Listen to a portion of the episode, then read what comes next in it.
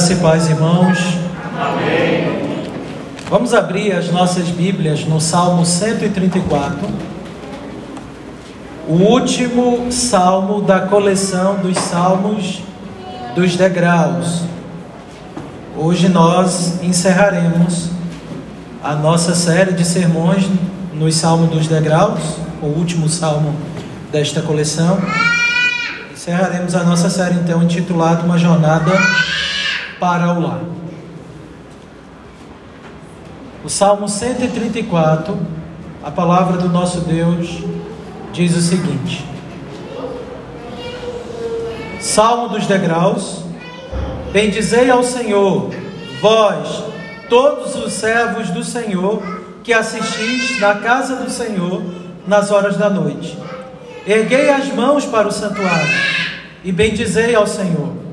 De Sião te abençoe o Senhor, Criador do céu e da terra. Vamos orar mais uma vez, queridos.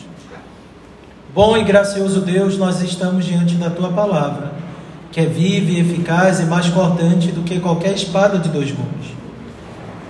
Nós estamos diante da tua palavra e é o Senhor que fala conosco. Me dê a graça, ó Deus Santo, de transmitir com fidelidade a tua palavra, de ser instrumento usado pelo Senhor, para que a tua palavra seja anunciada fielmente. Me dê graça, ó Deus Santo, para comunicar as tuas verdades. E dê graça também aos meus irmãos que ouvirão a exposição da tua palavra. Que o Senhor seja também com eles, abrindo-lhes o entendimento e dando a eles um coração disposto a ouvir a tua palavra e a praticá-la. Que eles te ouçam, ó oh Deus, e que eles amem ouvir a tua voz e saiam daqui edificados e dispostos a colocar em prática tudo aquilo que aprenderam. Nos abençoa. É o que nós pedimos em nome de Cristo Jesus. Amém. Meus queridos irmãos, durante alguns meses, durante vários domingos, mais especialmente 15 domingos, nós paramos nesta coleção dos Salmos dos Degraus, que vai desde o Salmo 120 ao Salmo 134. E cada semana, em cada sermão, nós subimos mais um degrau no que diz respeito a compreendermos como é que nós peregrinamos aqui. Estes salmos nos ensinaram, e eles nos ensinam, que somos peregrinos. Aqui não é nossa estada final, o nossa estadia final. Pelo contrário, nós estamos caminhando rumo à nossa pátria final. E como é que nós caminhamos aqui?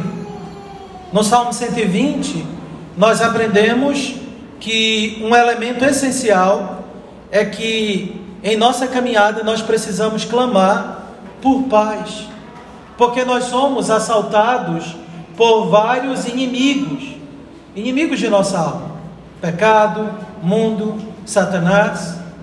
Nós temos tribulações externas, internas, e o primeiro degrau que precisamos subir é aquele onde nós aprendemos a clamar por paz na jornada.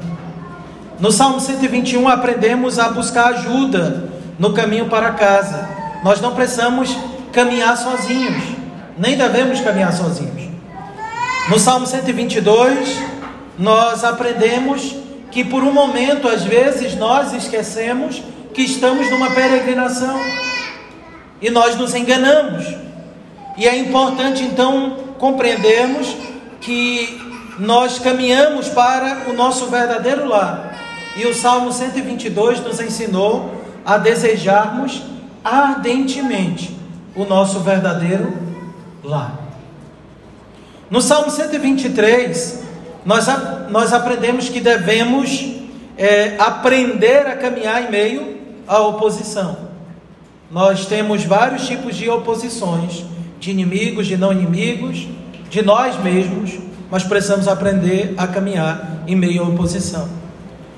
No Salmo 124, aprendemos que devemos nos deleitar na proteção que vem de Deus.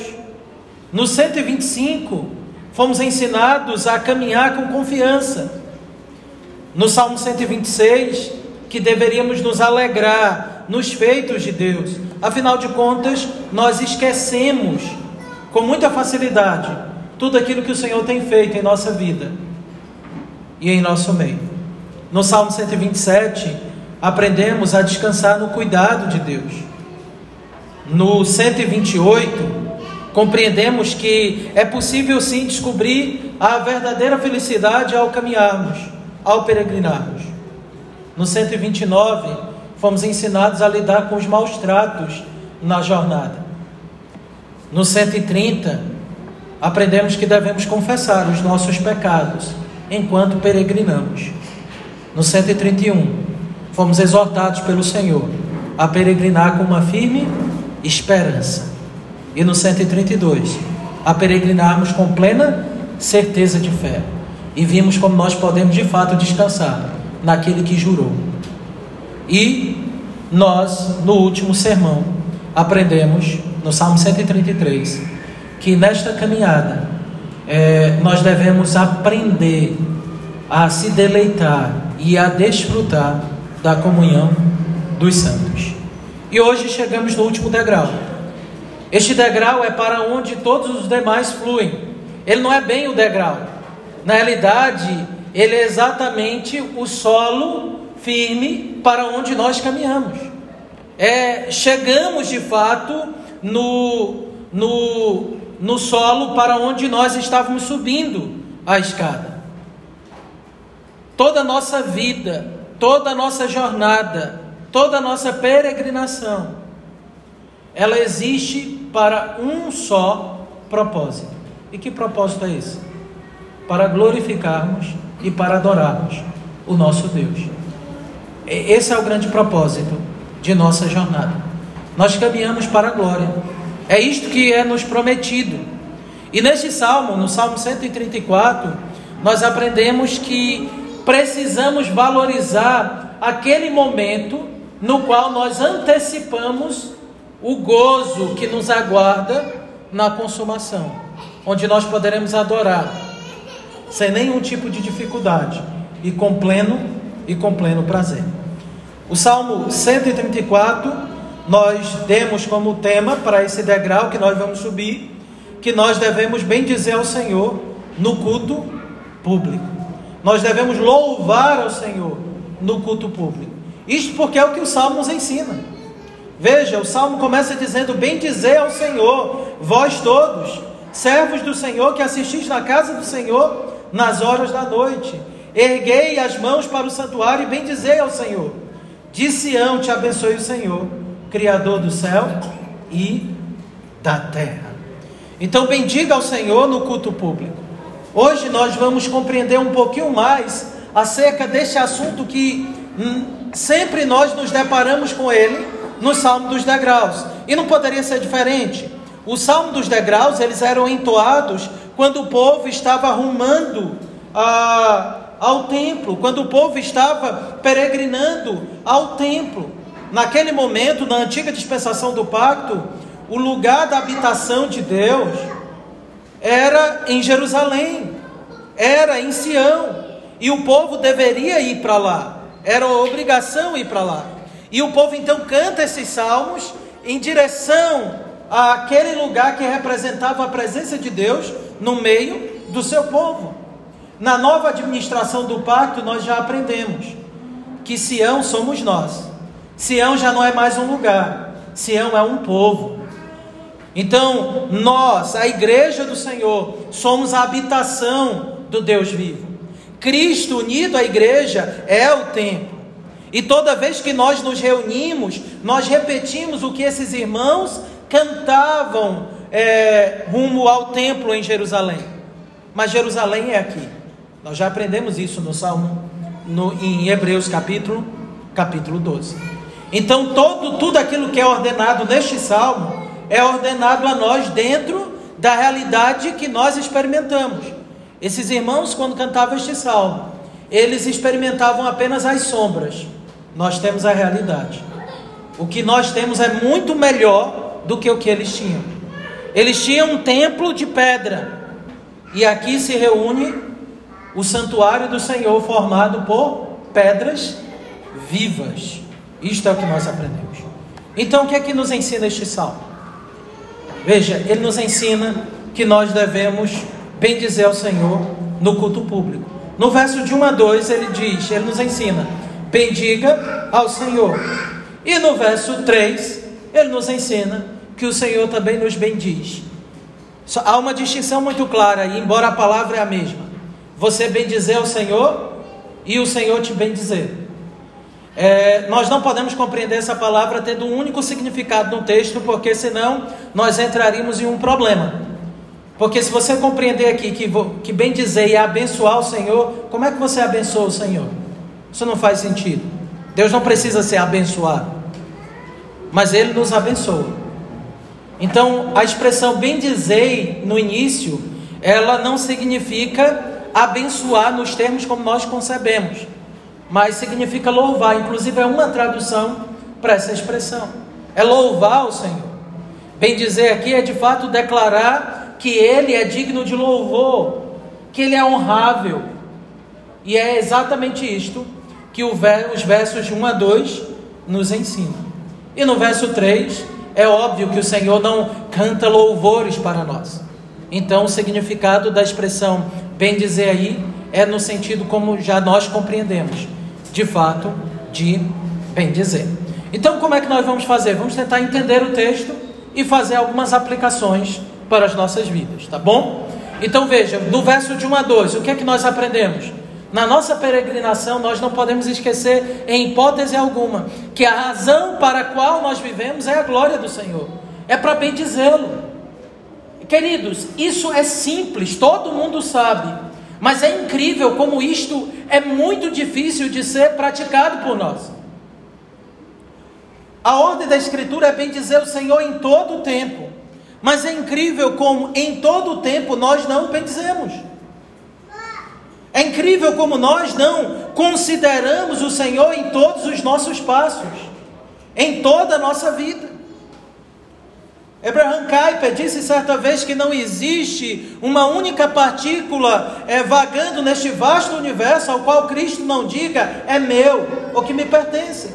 Se isto é verdade, cada segundo das nossas vidas até mesmo porque o próprio Cristo disse que nós não podemos aumentar nenhum côvado da nossa vida, e quando ele fala isso, é como aquele que tem controle sobre cada milímetro da, da extensão do nosso ser. É como aquele que tem controle de cada milésimo do nosso tempo. Mas é incrível como nos segundos, nas horas, no nosso dia a dia, nós não consideramos o Senhor em cada detalhe.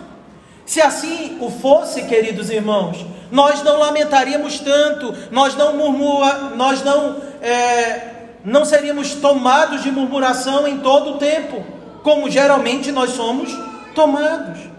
O grande fato é que nós esquecemos ou ignoramos, quer seja por incredulidade ou por qualquer outro tipo de pecado, que o Senhor de fato ele está presente em nossa vida, Ele governa a nossa vida e nós deveríamos bendizê-lo em todo o tempo, mas nós não fazemos.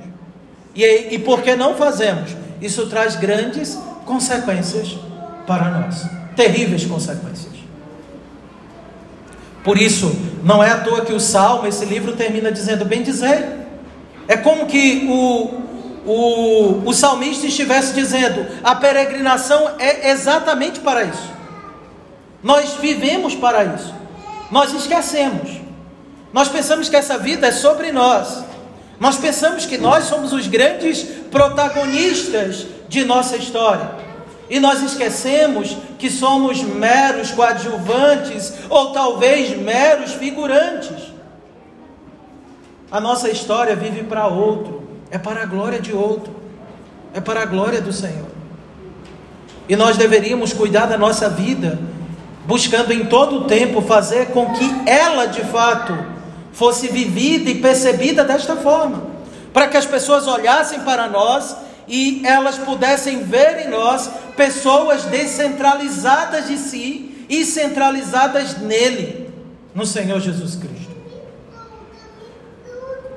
Então faz muito sentido o salmista concluir com este salmo tão pequeno, mas de um significado tão enorme, mostrando que todos os salmos anteriores fluem exatamente para esse. Todos os demais salmos tinha no seu campo teleológico, isto é, eles apontavam o fim deles, o propósito deles, era para que compreendêssemos que em toda a extensão do nosso ser e da nossa vida, Deus deveria ser louvado. Você o tem louvado? Você o tem considerado nesses termos? Vamos adentrar mais a fundo. Veja, o salmo diz: Bendizer ao Senhor, vós todos, servos do Senhor, que assistis na casa do Senhor nas horas da noite. Tem muitos significados aqui. É óbvio, quando você lê esse versículo, você já encaixa, olha, o culto vespertino aqui. E de fato é. Na antiga dispensação do pacto, o povo cultuava pela manhã e pela tarde. E é muito comum também nas igrejas de tradições reformadas ter dois cultos: um culto pela manhã e um culto à tarde, e é seguindo exatamente esta tradição. E aqui o foco é voltado mais para o culto vespertino, do final do dia, do final da jornada, da caminhada, digamos assim. E é interessante porque o salmista diz: Vós todos, servos do Senhor. De antemão, é meio que natural nós usarmos, tomarmos a expressão servos do Senhor, como se fosse é, se referindo a todos aqueles que estão de fato no culto público. Só que no primeiro plano não é esse, ok? Embora no segundo plano vai se estender a todos nós, obviamente. Mas aqui a alusão era aqueles servos do Senhor, e a palavra aqui para servos também poderia ser traduzida por oficiais, e as traduções e as interpretações clássicas desse texto é que a menção aqui é especialmente aqueles que ministravam no local de culto. Nós sabemos que o culto na antiga dispensação do pacto era ministrado apenas pelos era ministrado apenas pelos sacerdotes. O que fica também evidente pela expressão assistis na casa do Senhor. Essa expressão assistir ela não é muito boa, né? Ela não é muito boa porque se você toma esse salmo como se referindo ao culto, aí alguém pode achar que justifica aquela mentalidade de que a gente assiste o culto, né? E nós sabemos que nós não assistimos o culto. Nós cultuamos. No culto nós não somos, não somos passivos, nós somos ativos. Nós participamos do culto, de cada elemento dele. OK? E a expressão aqui assistir, ela é literalmente poderia ser traduzida por estar em pé. O que o salmista na realidade está dizendo é: Bendizer ao Senhor, vós todos, servos do Senhor, que estão em pé na casa do Senhor nas horas nas horas da noite. Erguei as mãos para o santuário e bendizei e bendizei ao Senhor. Essa outra expressão erguer as mãos para o santuário, ela também é bem emblemática aqui. Porque quem que ficava no local de culto com as mãos erguidas, abençoando tanto o santuário quanto abençoando o povo? Eram os sacerdotes, ok? Eram os sacerdotes. Você vê isso tomado já desde Arão, lá em Levítico 9, versículo 22, onde ele de fato levanta as mãos para abençoar o povo. Você também toma, percebe que essa expressão é uma expressão cultica. Quando você vai para Isaías capítulo 1, versículo 15, quando Deus ali então cansado do culto hipócrita do povo, Deus diz: "Quando vós levantai as vossas mãos, eu escondo de vós os, os olhos". Ele está se referindo exatamente ao ritual sacrificial que acontecia no momento, no momento do culto, onde sacrifício era apresentado diante de Deus, mas sacrifícios apresentados não por pessoas com o coração arrependidos e contritos, mas por pessoas que sacrificavam o Senhor compromissados com o pecado. Se fôssemos traduzir para a nova administração do pacto, isso significaria dizer ou implicaria é, em falar acerca daquelas pessoas que no culto participam do momento da confissão, elas pedem perdão a Deus, cantam canções de arrependimento, mas o coração não se divorcia do hábito pecaminoso e do pecado, mas conseguem cantar ao Senhor pedir perdão ao Senhor, aliançados ao pecado. Era isso que acontecia na velha dispensação do pacto e que o Senhor está ali de fato repreendendo, ok? E esta expressão também ela aparece em 2 Timóteo, ou 1 Timóteo 2,8, quando Paulo vai se dirigir aos homens, e aí ele usa uma expressão específica para homens, né? lá em 1 Timóteo 2,8, quando ele diz que os homens deveriam orar ao Senhor, os varões, né? essa é a linguagem usada lá, orar ao Senhor sem animosidade, com mãos santas, levantando as mãos nesse sentido. O fato é essa expressão de levantar as mãos por parte daqueles que assistem no templo é uma linguagem usada para deixar evidente que aqui o povo e o salmista, ao cantar este salmo, se dirigiam primariamente àqueles que oficializavam no templo, aqueles que eram responsáveis por conduzir o culto, aqueles que eram responsáveis pela liturgia. Na antiga dispensação do pacto eram os sacerdotes. Na nova dispensação do pacto são aqueles que são chamados de presbíteros. OK? É por isso então que lá você vê para o apóstolo Paulo em 1 Timóteo 2,8, ele diz no contexto de culto, ali há a ordem dada para que os varões que orem com as mãos levantadas. E não se diz mais acerca de outra categoria de pessoas. E o que, que o apóstolo Paulo está falando? Que é dever daqueles que presidem na casa do Senhor, naqueles que são responsáveis pelo culto público, naqueles que é, exercem tudo aquilo que é representativo. A minha participação no culto, a participação dos presbíteros no culto, é uma participação representativa. É, uma representa, é, uma, é, é um papel representando o povo, a igreja, nesse sentido. Ok? E o que se é dito aqui no Salmo 134 e que se é requerido na Escritura como um todo, é que aqueles que conduzem o trabalho do Senhor, eles devem conduzir este trabalho do Senhor com gratidão no coração, com louvor. E se formos pegar 1 Timóteo 2,8, com santidade. E também Isaías 1, versículo 15. Então a primeira, a primeira coisa que nos é mostrada aqui é como o povo de Deus se beneficia daqueles que são responsáveis por dirigir o culto público e se essas pessoas elas fazem com zelo e de maneira santa. Aqui nós aprendemos que o culto não pode ser dirigido nem de maneira pecaminosa e nem por pessoas comprometidas com o pecado. E queridos, a prática, a nossa experiência tem, tem demonstrado isso. Como é terrível vermos o culto público sendo dirigido por hipócritas, por pessoas que não têm compromisso com a santidade. Pessoas que louvam o Senhor com os lábios, mas o coração, como o Salmo 50 nos ensinou, o coração estava divorciado do Senhor. Isso traz grandes danos para a igreja. Quando aqueles que estão na condução do culto público não estão aliançados pela graça do Senhor com a santidade. Pessoas cujas, cujas vidas são caracterizadas pelo amor ao pecado. Isso é danoso. Isso traz prejuízo para a fé do povo. Isso nós aprendemos por tabela, porque o ensinamento aqui ele é positivo. O que o salmista está nos ensinando é como o povo é abençoado quando aqueles que dirigem o culto do Senhor são pessoas que de fato estão compromissadas com a santidade, com a devoção a Deus e com a piedade. Aqui aprendemos que nada do que acontece no culto acontece acidentalmente. Quando um presbítero ou um pastor está na liturgia, isso não acontece simplesmente porque por mero cerimonialismo, porque tem que acontecer alguma coisa para estar organizado.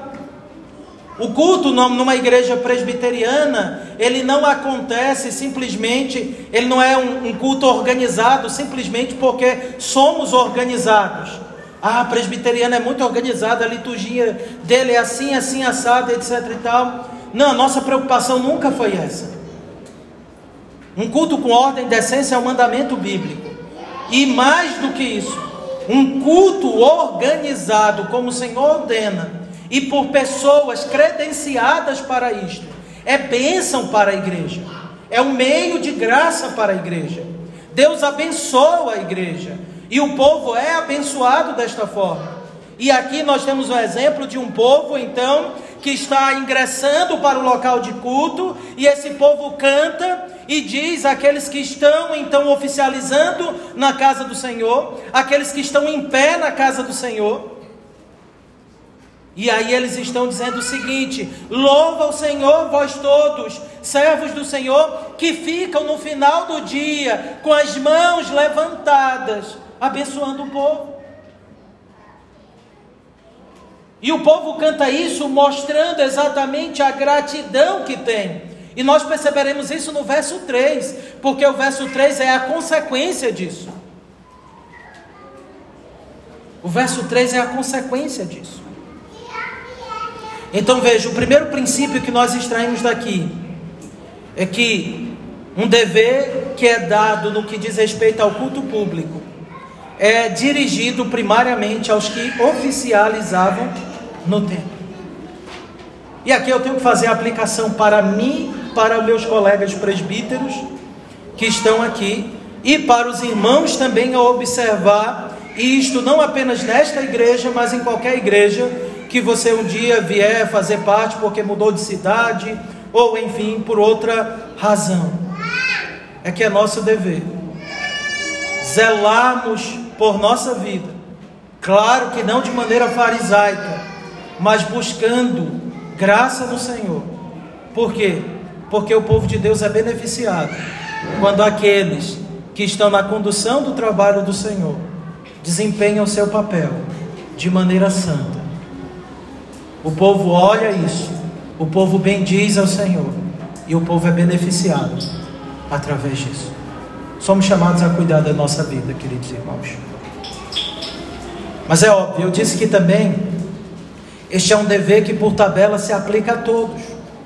Esse era um dever dado inicialmente aos que oficializavam no templo. Mas como acontece na nova dispensação do pacto também, queridos, todo o trabalho feito pelos representantes deveria ser imitado por aqueles que são representados. Se é dever dos oficiais se portarem de maneira santa na presença do Senhor, é porque isto é um dever de todos os crentes, é um dever de todos aqueles que adoram. E também hoje nós participamos mais ativamente do culto do que os nossos irmãos participavam antes. Esses nossos irmãos, eles estavam no culto, eles exerciam fé, mas eles não tinham a participação que nós temos. Naquela época, por exemplo, o, o momento de música no culto era algo que deveria ser desempenhado é, é, particularmente pelos levitas, por sacerdote, sacerdote. Hoje é um dever de todo o povo. O cântico agora é congregacional. Os nossos irmãos, quando cantam aqui na frente, eles cantam preocupados em cantar de maneira que toda a igreja possa acompanhá-los. De maneira que, que a igreja possa acompanhá-los. E nós percebemos isso quando vemos irmãos talentosos cantando aqui à frente, mas que ainda assim procuram uma nota que seja adequada para toda a igreja. Suprimem um pouco do seu talento para que toda a igreja participe com eles. E isto é feito, obviamente, porque esta é nossa nova realidade. Sendo assim, nós participamos mais do culto hoje do que os nossos irmãos da antiga dispensação do pacto. Então, o dever dado a estes que presidiam o culto público é um dever também estendido a nós. E dito isso, então, é nosso dever ter a mesma preocupação ao nos aproximarmos da casa do Senhor. Se por um lado a exigência é maior aqueles que são responsáveis pela organização e execução do culto público, por outro lado, este dever também deve ser levado bem a sério por todos nós que nos aproximamos do culto público. E se você analisar, se você já fez algumas leituras acuradas, tentando saber como cultuar o Senhor, você deve ter percebido que alguns salmos fizeram questão de, de externar isso. O Salmo 50 que nós lemos, Deus chama o povo a congregar e Deus mostra como, que, como Ele quer que o seu povo apresente um culto com ações de graça e de maneira santa, honrando a Ele e não aliançados com o pecado. Mas no Salmo 96, o verso 4 diz assim, né? O Salmo 96 é um salmo que chama a cantar ao Senhor, né? É, diz assim o verso 1 em diante: Cantai ao Senhor um cântico novo, cantai ao Senhor todas as terras, cantai ao Senhor, bendizei o seu nome, proclamai a sua salvação dia após dia, anunciai entre as nações a sua glória, e entre todos os povos as suas maravilhas, porque grande é o Senhor, e muito digno de ser louvado, temível mais que todos os deuses, porque todos os deuses dos povos não passam de ídolos. O Senhor, porém, fez os céus. Aí olha o que diz o verso 6: Glória e majestade estão diante dele, força e formosura no seu santuário. Glória e majestade diante dele. Nós não sabemos o que significa glória, queridos. Nós precisamos aprender mais sobre isso. O fulgor da glória de Deus deixou o povo no deserto amedrontado. Nós não precisamos ficar amedrontados porque temos um mediador, mas nós deveríamos ser mais reverentes, obviamente, ok? Mas olha que interessante: onde é que tem glória e majestade, força, força e formosura? Diante dele, no seu santuário. Onde é o santuário de Deus? No nosso meio, no meio do seu povo. Tributai ao Senhor, ao Senhor, família dos povos. Tributai ao Senhor glória e força. Tributai ao Senhor a glória devida ao seu nome. Trazei oferendas e entrai nos seus santuários. Adorai o Senhor na beleza da sua santidade. Tremei diante dele todas as terras. Nós adoramos ao Senhor na beleza da santidade dele. Nós não somos consumidos por causa da santidade de Cristo que nos é atribuída. Na justificação, o Senhor nos olha por meio de Cristo e nos contempla por meio de Cristo. Ainda assim, fica o grande dever de temermos a Deus e de temermos e de tremermos diante diante dele. Porque todos os homens piedosos da antiga e da nova dispensação do pacto, quando estiveram diante do Senhor, eles tremeram. Quando João esteve diante do Senhor, o que que João fez? Ele caiu por terra. Ele fez isso com um anjo até. Porque o senso de glória o conduzia a fazer isso. E nesse momento, aquele que é glorioso está no nosso meio. O Deus Santo está entre nós. E se nós não trememos, isso revela muito acerca de nossa incredulidade. É como se os nossos olhos não tivessem sido abertos para a majestade e a glória daquele que está no nosso meio agora. Você consegue conceber que Ele está aqui? O que criou os céus e a terra, o Deus Todo-Glorioso, Ele está no nosso meio. Você crê nisso?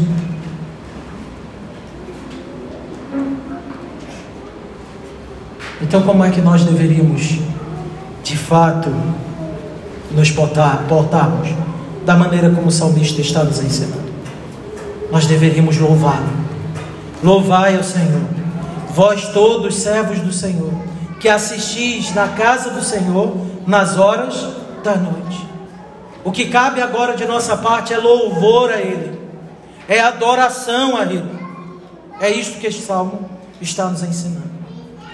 Mas também ele diz: erguei as mãos para o santuário e bendizei ao Senhor. Essa é uma linguagem que, se você pesquisar na Escritura, aqueles que erguiam as mãos né, no santuário, como eu já falei, eram aqueles que oficializavam no culto público.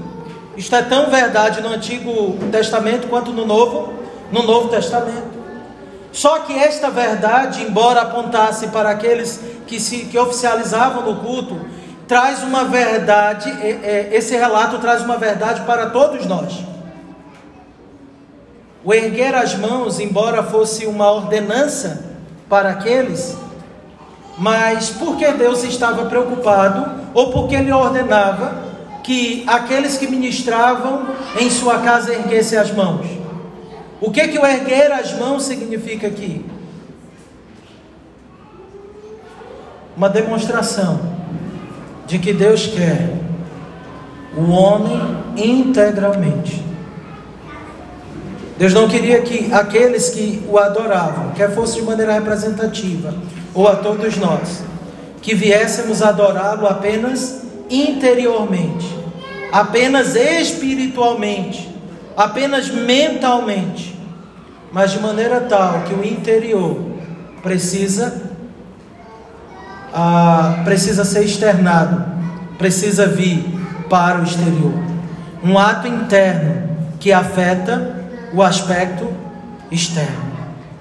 O que nós aprendemos aqui, queridos, é que na adoração ao Senhor, nós precisamos ser completamente afetados por ela. Afetados por ela.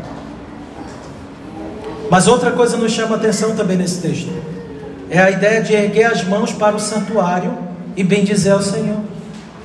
O santuário aqui é uma referência ao templo que ficava em Sião, que nós já compreendemos que se refere à igreja. Mas veja, erguei as mãos para a igreja e bendizer ao Senhor. Porque aqui a ideia era que os sacerdotes, eles abençoavam o templo, eles oravam pelo templo, nós já vimos alguns salmos mostrando isso. Era eles dizendo, é, em outras palavras, o seguinte: Senhor, permaneça sempre conosco. Senhor, mantenha a tua habitação no nosso meio. Senhor, abençoa a tua casa, porque quando tua casa é abençoada, todo o teu povo é abençoado. Orar pela igreja, queridos, é o que nós aprendemos aqui. E é o que é, é, e é o que permeia toda a escritura. Se a igreja é a habitação do nosso Deus, nós precisamos orar pela igreja. Erguer as mãos para o santuário era um sinal de abençoar o santuário de Deus, de abençoar a igreja. Quando nós chegamos no culto público e nós nos sentamos nessas cadeiras e o culto então começa, eu sei que você deve sentir algo como, como um grande contentamento no seu coração. Você chegou à Santa Assembleia, mais um culto começa, o Senhor está presente aqui, você vai rever amigos e irmãos. E obviamente a sua oração e o seu desejo é o que? É que isto continue é que isto tenha prosseguimento. No primeiro semestre de 2020, entre março e julho, nós fomos impedidos de nos reunirmos, como nós estamos fazendo aqui. E nós percebemos como isso foi muito ruim para nós. E como é ruim estar apartados da presença dos nossos irmãos, e pior ainda, como é ruim não desfrutar da presença de Deus no culto público.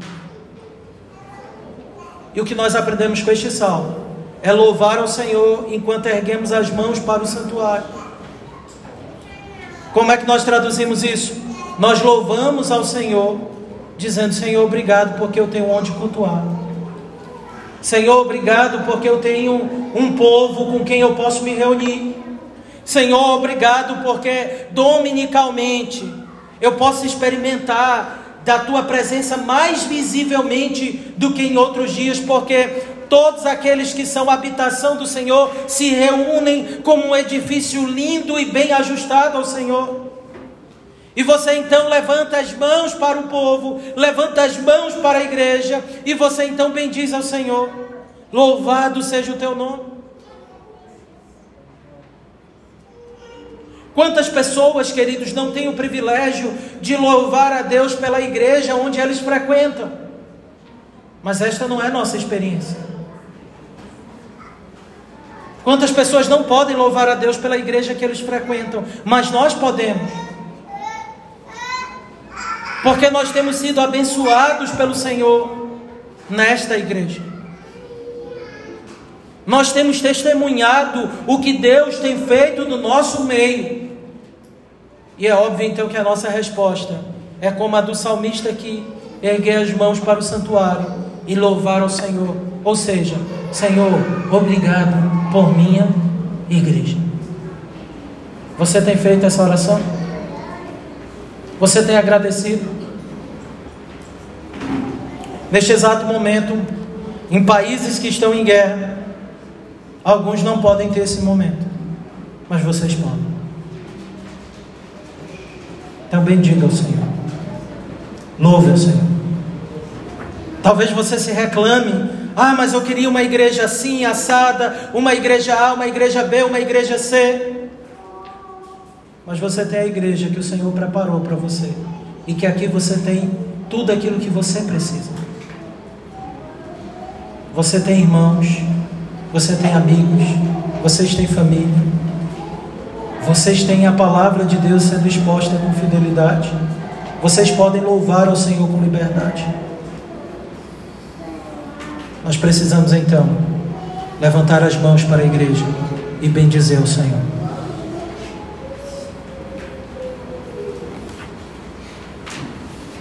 E uma vez que isso tem que afetar o nosso exterior, as pessoas precisam saber disso. Elas precisam perceber. As pessoas precisam ver o nosso contentamento com o lugar que o Senhor tem preparado para nós o adorarmos. Para que elas desejem isso. E de certo modo é isso que tem feito, pela graça de Deus, esta igreja crescer. São irmãos que avisam para outros irmãos: eu tenho um lugar fantástico para louvar a Deus. Vem comigo.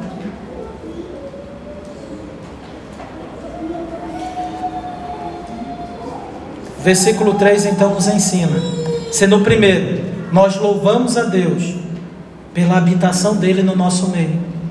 Se nós olhamos para o povo onde Deus nos congregou e nós louvamos a Ele por podermos nos reunir aqui na adoração pública.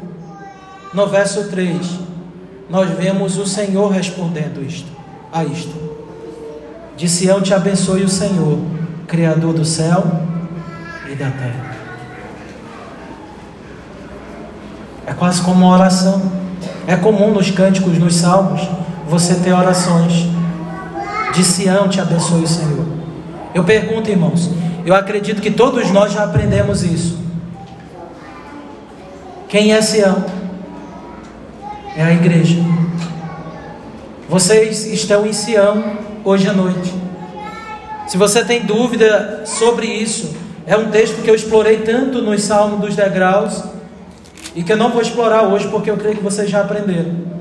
Se você tem dúvida, Hebreus 12, versículo 22 nos diz que nós temos chegado a Sião, a Nova Jerusalém, a cidade celestial. Nós estamos em Sião. Aplique esta verdade clarificada para nós no Novo Testamento a esse verso 3. De Sião te abençoe o Senhor. De onde? Da igreja mas não só da igreja de um modo geral.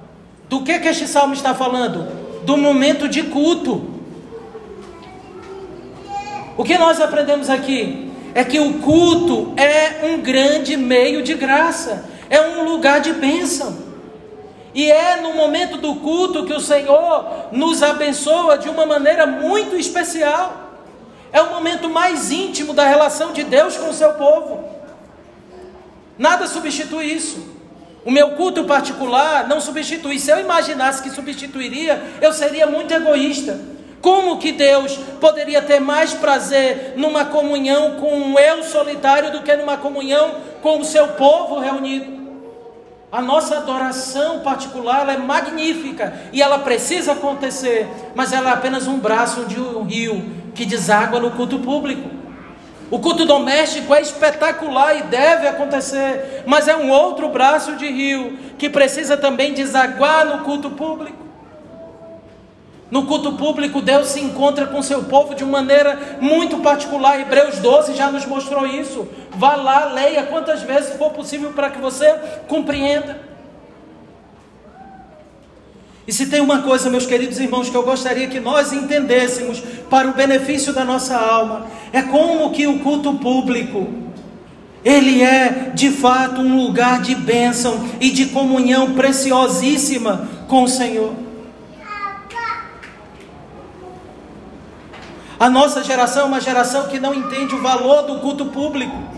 Até mesmo isso se demonstra pela nossa inquietação no culto. Gerações passadas, e eu não coloco nem um século, estranharia muito a maneira como nós cultuamos, como nós nos aproximamos do Senhor na adoração. E é óbvio, queridos irmãos, isso não é de maneira legalista, mas pelo contrário, se aquele diante do qual treme a terra está presente no nosso meio, que atitude mais adequada seria de nossa parte diante dele, senão uma santa e amorosa reverência? Mas no culto público, o Senhor nos abençoa de uma maneira muito particular. O culto público é o lugar onde o texto diz: De Sião te abençoe o Senhor, Criador do céu e da terra. Se Sião é a igreja reunida em adoração, de Sião, Deus está nos abençoando. E Deus está abençoando, inclusive, o lugar onde nós nos encontramos. Você se lembra quando Abraão tem aquela famosa conversa com, com o Senhor: Senhor, e se tiver 50 pessoas, tu vais destruir aquela terra? O Senhor diz: Por amor daquelas 50? Não. Por amor daquelas 40? Não. Por amor daquelas 30? Não. Mas chega um momento que esse número termina. Porque quando só tem uma família, sabe o que, que Deus faz? Faz como fez com Ló. Ele tira daquela cidade e extermina aquela cidade. Mas quando naquela cidade tem famílias adorando a Deus, até mesmo aquela cidade é abençoada por Deus por causa daquelas famílias. Você quer ver uma, uma nação ser abençoada? É uma nação onde ela é marcada pela frequência e pela quantidade de igrejas verdadeiras se reunindo para adoração pública. Por causa de sua igreja, Deus abençoa até o ambiente onde a sua igreja está inserida. Porque é de Sião que parte a bênção do Senhor. De Sião te abençoe o Senhor a bênção no culto público, queridos. Que nós falhamos muito e prejudicamos muito a nossa alma em ignorarmos. O culto público é um lugar onde acontecem muitas coisas. No culto público, Deus liberta pessoas. Você deve se lembrar daquela mulher que estava aprisionada por um espírito maligno, tendo um fluxo de sangue. E ela é abençoada no contexto de culto salva no Shabat. O culto, o verdadeiro culto de libertação, eu costumo dizer, é todo domingo. Ah, na minha igreja tem culto de libertação, na minha também, todo domingo. No culto, Deus nos anima. Tem gente que diz assim: Eu estou muito fraco, eu não quero cultuar. Meu amigo, e se você não cultuar, você vai ficar ainda mais fraco. Se você está desanimado, fraco, desmotivado, você precisa ir para o culto. Se existe um lugar onde você pode receber socorro do Senhor, onde a graça de Cristo pode ser aplicada para te fortalecer, este local é o culto público. Agora, se você diz, eu estou fraco, desanimado, desmotivado, e você não vai à procura do que vai lhe tirar disto, você está apenas murmurando. Você é apenas um murmurador. Quem se sente fraco mesmo, busca ajuda. Quem se sente doente, busca remédio. Quem se sente desmotivado de fato, compreende a necessidade que tem de motivação e de buscá-la. Se eu compreendo que eu estou fraco, desmotivado, que eu estou de fato precisando de ajuda, se eu compreendo que esta é a minha situação, então o que eu tenho que fazer é buscar ajuda ou pedir para que pessoas realmente me ajudem. Do contrário, não é apenas uma mera carência, é incredulidade enrustida de palavras de carência. Pois se você sabe que é fraco e toma ciência que a tua força vem do Senhor, e Deus diz que te abençoará no culto público, então é para lá que você precisa ir. É por isso que hospitais são cheios de pessoas. É porque pessoas compreendem que se elas têm problemas no seu corpo, é para lá que elas precisam ir. Se você tem problema na sua alma, é para cá que você, que você precisa vir para encontrar com aquele que do céu fala contigo, o próprio Senhor Jesus Cristo. Deus promete nos abençoar no culto público, é o que o Salmo 134 nos ensina. E não apenas isto. Abra sua Bíblia, por favor, por favor, Isaías 58.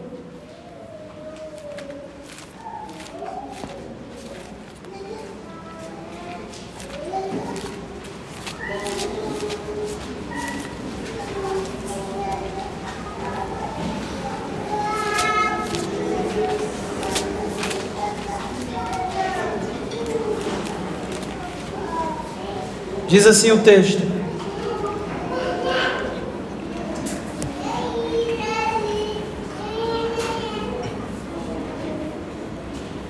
Se desviares o pé de profanar o sábado, de cuidar dos teus próprios interesses no meu santo dia, se chamares ao sábado deleitoso e santo dia do Senhor, digno de honra e o honrares, não seguindo os teus caminhos, não pretendendo fazer a tua própria vontade, nem falando palavras vãs, veja o que diz o verso 14: Então te deleitarás no Senhor eu te farei cavalgar sobre os altos da terra e te sustentarei com a herança de Jacó teu pai, porque a boca do Senhor disse.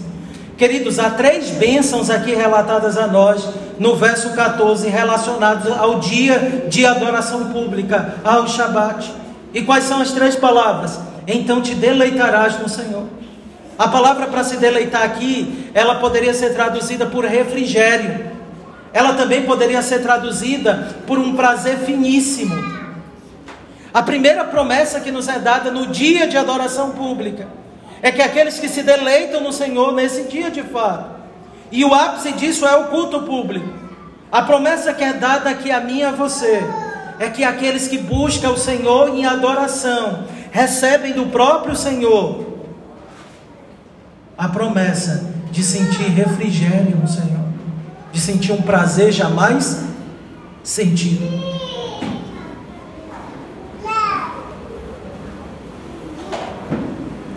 Alguns escritores do passado denunciavam algo que hoje a gente sente com mais força, uma certa apatia no culto público. Muitas pessoas gostam até de ir para a igreja, mas elas gostam de ir para a igreja especialmente pela amizade, pela comunhão. A maior parte, pelo menos, é assim. Pelo que tem após o culto. Isso destoa muito de gerações anteriores que iam para o culto por causa do próprio culto. Mas por que, que não tem tido tanta avivamento em relação ao culto? Por que, que tem havido essa apatia? Porque as pessoas não se aproximam do Senhor como quem deve se aproximar do Senhor. Elas não se achegam ao culto público como quem de fato estará na presença de Deus. E é por isso que elas saem do culto público como se não estivessem na presença de Deus. A forma como eu me aproximo do Senhor na adoração pública muda muito a maneira como eu vejo, inclusive, a vida. Conta uma história de dois candidatos que, na época que Charles Spurgeon era vivo, eles queriam ouvir Spurgeon pregar. E tinha um outro grande pregador que me falha a memória agora, que pregava muito bem, que alguns diziam que talvez até mais do que Spurgeon. E aí esses candidatos, eles queriam aprender um pouco de oratória, né, para saber como discursar. E aí então eles se dispuseram a ouvir esse outro candidato e a ouvir Spurgeon. E eles foram para ouvir esse outro candidato. E quando eles foram lá, eles saíram daquele culto maravilhados. Uau! Quando for ouvir esse outro pregador. Como aquele cara fala bem. Olha como ele discursa de maneira espetacular. A hora, ele tem realmente o dom e o domínio da oratória. É um cara eloquente. Sua retórica perfeita. E eles começaram a falar então ali da, da pregação daquele, daquele rapaz. Aí eles foram para ouvir Spurgeon. Na metade do sermão, a mentalidade deles mudaram a ouvir Spurgeon. E quando eles mudaram a mentalidade, eles saíram daquele culto, esquecendo que tinham ido para lá para avaliar Spurgeon. E aí conta então certo biógrafo de Spurgeon que eles saíram falando não mais sobre a oratória ou a retórica de Spurgeon, mas sobre o conteúdo de sua mensagem. Eles experimentaram algo fantástico. Durante a exposição, eles foram tomados pela pregação. Quando nós nos aproximamos do Senhor e somos tomados pelo Senhor no culto público, a nossa percepção de estar na presença do Senhor, ela também muda. E a promessa do nosso Deus é exatamente essa. Deus quer que, ao nos aproximarmos dele na adoração, isso seja algo real, algo profundo. Ele quer que saiamos daqui como pessoas que de fato estiveram diante do Senhor. Ele quer que saiamos daqui sentindo este deleite finíssimo, para que as pessoas ao vermos, ao ver-nos e a olharem para nós, possam inclusive indagar por que estamos assim. Deveríamos sair de maneira parecida com Moisés no monte, depois de estar tanto tempo na presença do Senhor, ao sair da presença do Senhor, o seu rosto irradiava.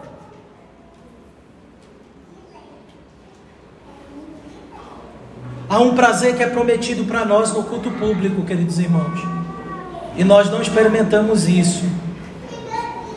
Porque no culto público nós não estamos envolvidos de alma e coração. No culto público nós estamos divididos. No culto público estamos preocupados com outras coisas. No culto público não estamos ali inteiramente. No culto público o Senhor do céu fala conosco, mas o nosso coração permanece na terra. Mas se nós nos aproximarmos do Senhor devidamente, e os nossos irmãos do passado tinham alguns conselhos para isso.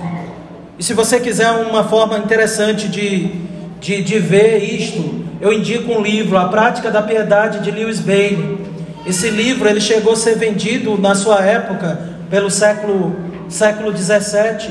Ele chegou a ser vendido tanto quanto a Bíblia era vendida, por ser um manual de piedade prática. É, inclusive, chegou um momento que pregadores do púlpito tinham que falar contra este livro, o pessoal comprar, porque algumas pessoas estavam inclusive é, usando mais este livro do que a própria Bíblia, o que obviamente hoje acontece com muitos outros livros, né? Mas dê uma lida nesse livro, procurem esse livro e vejam como era a mentalidade de uma época, de um povo que se preparava para a adoração. Eles simplesmente não chegavam no culto e pã, vamos adorar. Eles se preparavam para isso. Eles se preparavam em casa. Eles preparavam seus próprios corações. Eles se preparavam durante a semana. E no culto, então, eles simplesmente se deleitavam, porque eles disciplinavam o seu coração para esse momento. Porque o nosso coração é indisciplinado, é bem verdade. Mas eles disciplinavam tanto o seu coração e labutavam tanto no seu coração que quando chegava no dia do culto público, o que acontecia que era um, desaguar. Nós não experimentamos isso. E é possível que muitas vezes o culto seja até penoso para nós, o que não era para ser. Porque na presença do Senhor há plenitude de alegria, mas onde está esse experimentar alegria? Ele não está, sabe por quê? Porque nós não disciplinamos o nosso coração para esse momento. No máximo, nós esperamos até que outras pessoas façam isso por nós, o que tem acontecido muito. Muitas pessoas criam várias maneiras de o culto ficar atraente, para que as pessoas então possam sentir um certo ufa, ou um certo uau, melhor dizendo, na hora da adoração. Mas na beleza da santidade do Senhor, num culto zeloso, simples, onde o Senhor fala conosco do céu, onde Ele fala conosco por meio de Sua, de sua palavra lida, onde Ele ouve as nossas orações, onde Ele recebe os nossos louvores. e onde nós ouvimos a Sua voz sendo pregada a nós, aí deveria estar o nosso contentamento. Deveremos sair alegres, porque um prazer finíssimo nos é prometido nesse momento. E se eu e vocês não sentimos esse prazer finíssimo, é porque nós não temos aproveitado esse momento como o Senhor requer, porque é Ele que promete esse prazer. Mas Ele diz para nós que nós não podemos fazer isso da nossa maneira, nós temos que descansar na maneira dele. Como disse Agostinho certa vez, nós não podemos entregar nada que seja aprazível para Deus, a menos que Ele nos dê primeiro. Segunda verdade que nós aprendemos sobre como somos abençoados no culto público. Ainda no verso 14, Deus diz: Eu te farei cavalgar sobre os altos da terra e te sustentarei com a herança de Jacó, teu pai. Essa linguagem de cavalgar sobre os altos da terra, ela é uma linguagem bélica. É uma promessa de Deus de que seu povo venceria os seus inimigos. Na nova administração do pacto, nós aprendemos que os nossos terríveis inimigos são quais?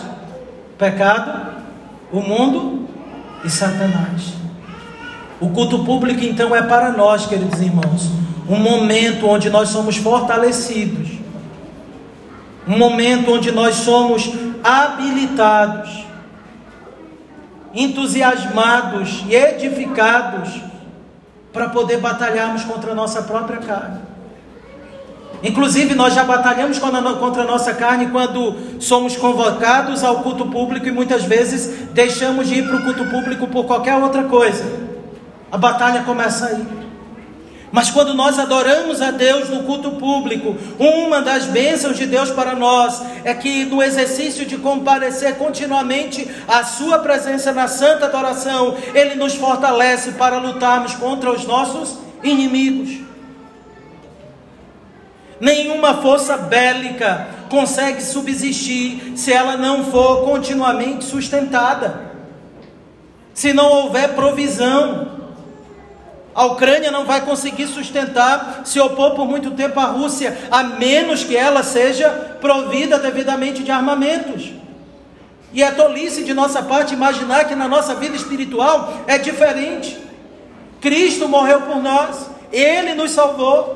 E uma das grandes maravilhas que Ele nos dá para a Sua graça ser aplicada na nossa vida continuamente para o nosso fortalecimento é aquilo que a Escritura chama de meios de graça ou meios de preservação. E o principal meio de preservação é este momento, é a pregação pública no culto solene a Deus. Você tem pecados para lutar, meu irmão? Você precisa aparecer mais no culto público. No culto público acontecem maravilhas que você até desconhece.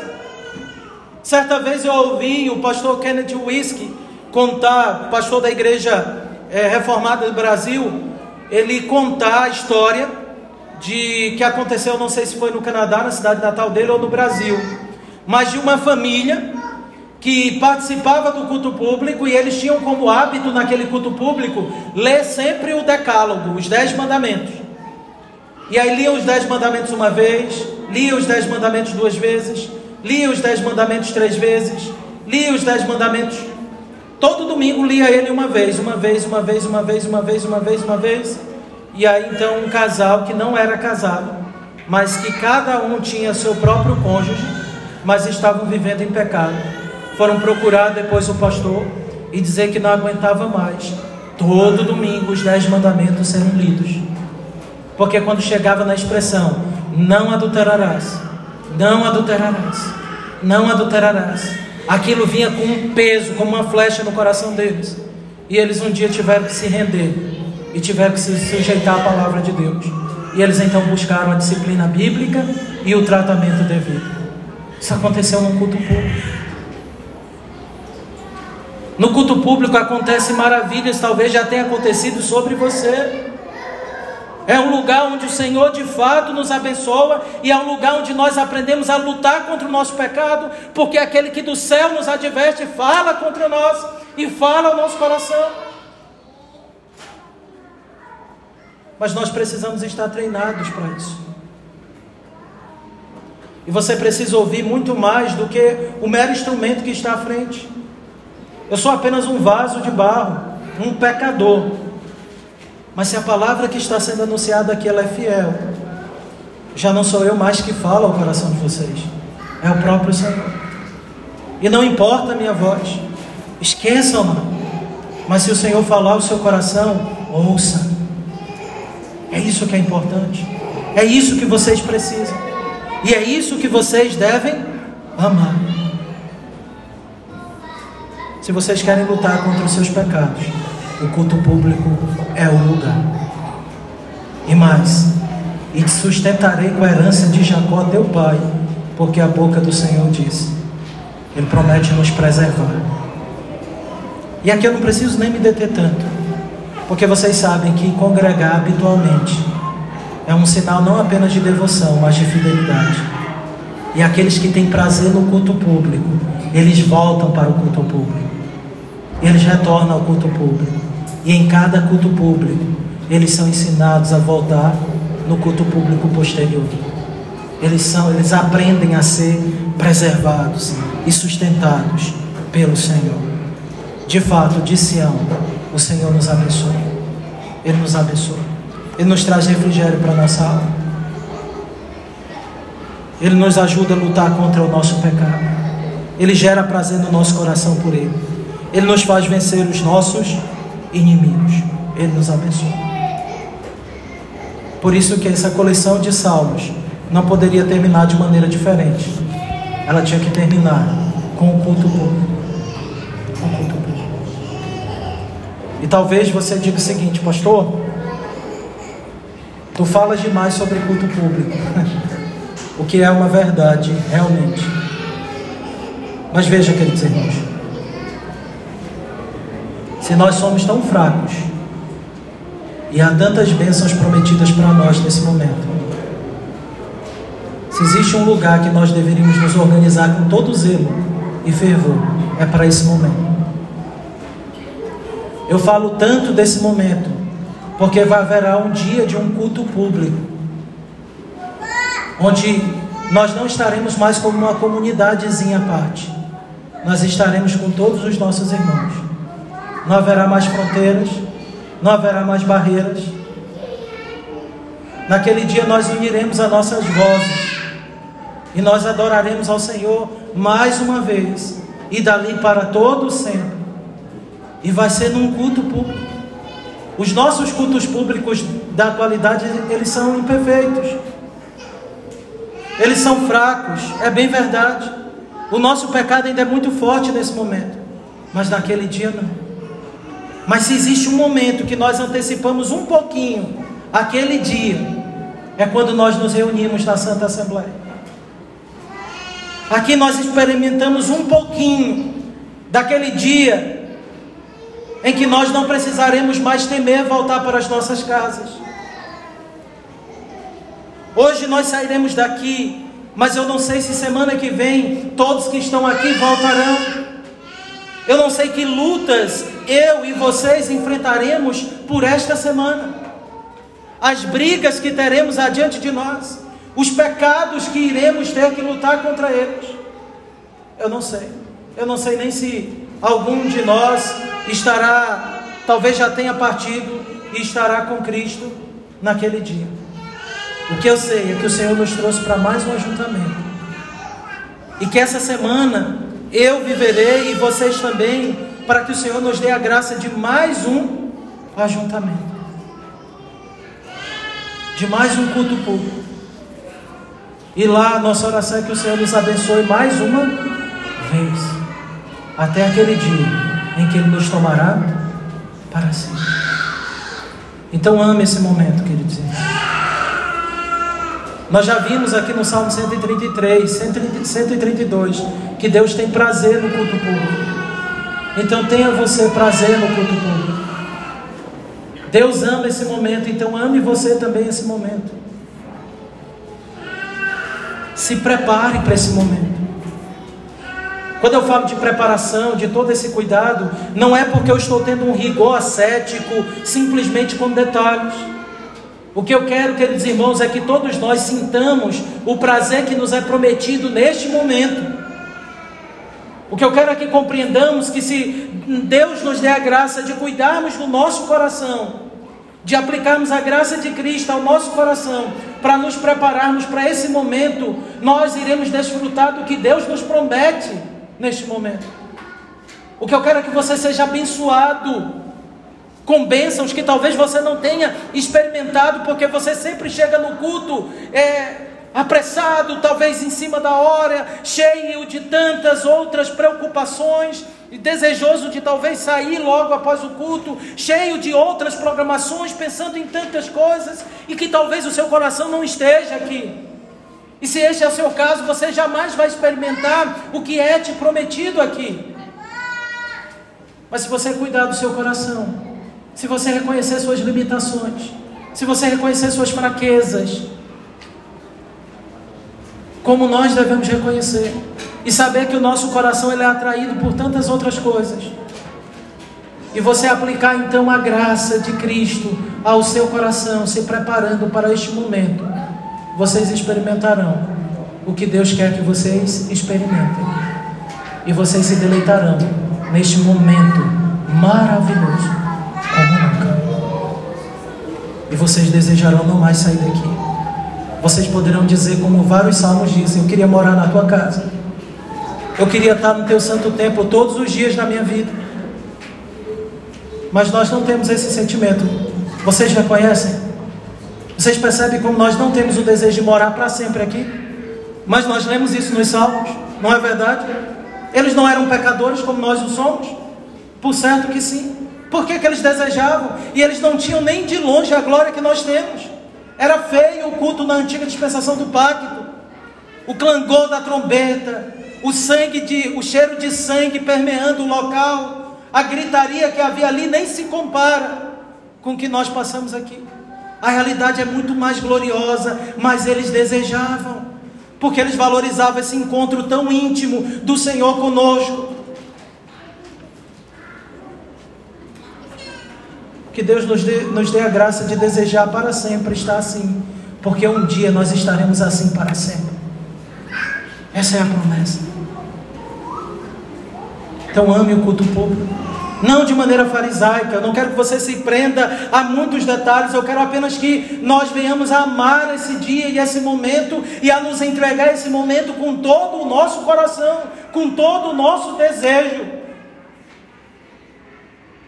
que nos acheguemos a esse momento determinados a experimentar tudo, participar de cada momento da liturgia, entender que há um diálogo maravilhoso, é muito mais do que um presbítero dizendo este momento é isso, este momento é aquilo outro. Eles estão apenas facilitando algo que você deve se esforçar para que você participe de todo o culto e para que finalmente você saia daqui e você saia daqui como quem sonha, como quem de fato experimentou coisas profundas que nenhum ímpio jamais poderá compreender, mas você compreende, porque o teu Senhor falou intimamente ao teu coração. Você entendeu que Ele tem prazer nesse momento contigo, e você também aprendeu a ter prazer nesse momento com Ele. Nós continuaremos a peregrinar, queridos irmãos, mas todo domingo nós faremos essa pausa, até o dia que o Senhor nos chamar. E a minha oração é que no próximo domingo nós participemos de um culto ainda mais maravilhoso do que esse. Não porque vai acontecer coisas que fogem do ordinário, acontecerá os mesmos momentos, mas talvez o meu e o seu coração será diferente e participará de cada momento de maneira diferenciada. Que Deus nos abençoe. Amém. Meus queridos irmãos, hoje é dia de banquete. A palavra de Deus acabou de ser pregada, mas nós, nós temos algo ainda maravilhoso nessa noite. A palavra de Deus agora será dramatizada aos nossos olhos. O único símbolo que pertence ao culto público: o pão, os únicos símbolos, e o vinho. Agora, a palavra que foi pregada aos nossos ouvidos ela será experimentada pelo nosso paladar. Isso é graça, queridos irmãos. É delícias. Abra sua Bíblia lá em 1 Coríntios capítulo 11.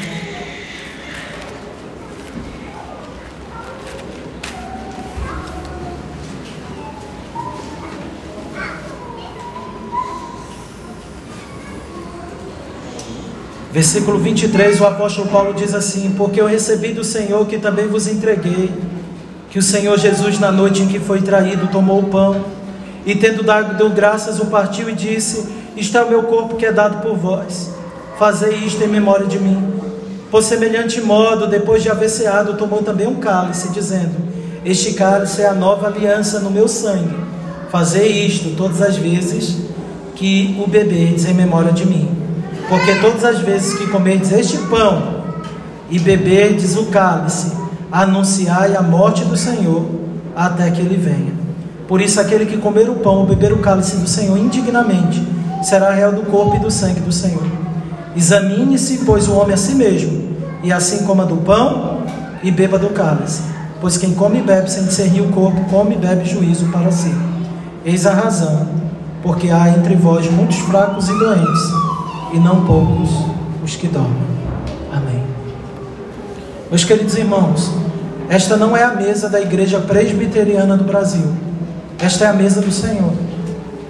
Se você é membro de uma igreja genuinamente cristã, genuinamente evangélica, uma igreja que entende que a Bíblia é a nossa única regra de fé e prática, que a salvação dá-se exclusivamente por meio de Cristo Jesus e que nenhuma obra é requerida, pelo contrário, nós vivemos por fé somente na obra de Cristo Jesus e pela graça dele somente. Se você pertence a uma igreja assim, você é convidado a participar desta ceia. Se você é membro nessa igreja, você está em comunhão com ela, você é convidado a participar desta ceia. Mas se não, não participe, porque você beberá e comerá juízo. E a, a orientação que te dou é procure uma igreja verdadeiramente cristã. E se você está aqui essa noite, então, na providência de Deus, Ele te chama a fazer parte de uma igreja. E aqui está uma igreja genuinamente cristã. Então, nos procure e diga: Olha, eu desejo ser membro desta igreja, eu desejo participar desse momento maravilhoso. E nós teremos todo o prazer em conduzir você e orientar você para que um dia você também desfrute com a consciência tranquila deste momento, tá bom? Aos demais eu vou pedir na hora da distribuição que fiquem em pé para facilitar é, a distribuição do, dos elementos da ceia, tá bom? Vamos orar? Bom e gracioso Deus, tem misericórdia de nós, ó Pai. Obrigado por, por esse culto. Obrigado porque o Senhor nos lembra mais uma vez como é como é maravilhoso nos reunir com os nossos irmãos para esse encontro tão especial. Nesse momento nós pedimos, ó Deus, que o Senhor abençoe o pão, o Senhor abençoe o vinho. E o Senhor nos abençoe, ó Deus, porque o teu próprio filho será o nosso anfitrião nesse momento. E nesse momento nós gozaremos de uma comunhão muito íntima, comendo todos do mesmo pão e bebendo do mesmo cálice, porque todos nós estamos unidos ao corpo, ao nosso verdadeiro corpo, ó Deus, que é Cristo, e ao verdadeiro sangue da aliança, o sangue dele. Nos abençoa, Pai. Abençoa esses alimentos e ser conosco. É o que nós pedimos em nome de Cristo Jesus. Amém. Meus queridos irmãos, o pão continuará sendo pão e o vinho continuará sendo vinho. Nada muda, nem a substância e nem o acidente. Entretanto, o Senhor Jesus Cristo, pelo Espírito Santo, se faz presente conosco. Nós somos elevados à presença dele. E nós comungamos verdadeiramente Ele. Tá bom? Eu convido os presbíteros a virem à frente.